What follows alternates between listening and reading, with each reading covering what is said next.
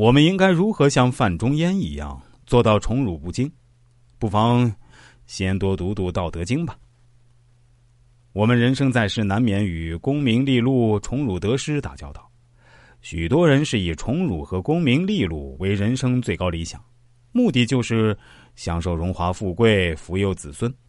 总之，人活着就是为了寿、名位、货等身外之物。对于功名利禄，可说是人人都需要，但是把它摆在什么位置上才好呢？如果你把它摆在比生命还要宝贵的位置上，那就大错特错了。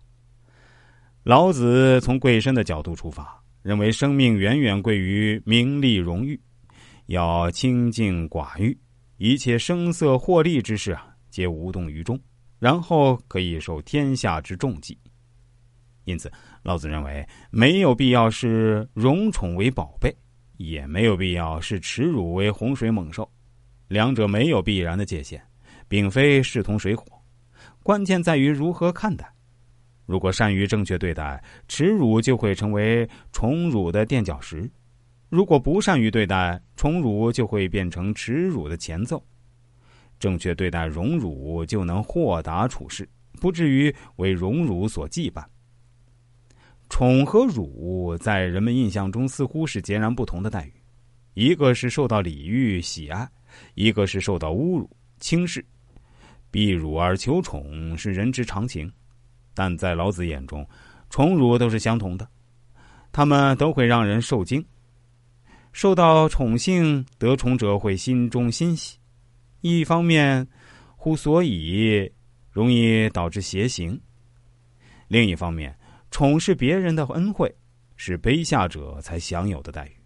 得宠者就会以得宠为殊荣，为了不失去他，就不得不在赐予者面前诚惶诚恐、战战兢兢。甚至曲意逢迎，阿谀谄媚。这样一来，既伤害了身体，又摧残着人们的人格尊严。同样，受辱也是如此。受辱者心中愤懑，人格同样受到损害。所以，宠和辱是同样的，都会损害人的本性。一个人只有看破荣辱，不逾不惧，才不会患得患失，才能保持自己人格的完整。精神的独立，否则自身且不能保全，如何谈得上治天下？王弼在注释《道德经》的时候就解释此处说：“得宠辱患若惊，则不足以乱天下也。”需要提醒大家的是啊，这里的“乱”就是治理的意思。但做到宠辱不惊，并非一件容易的事儿。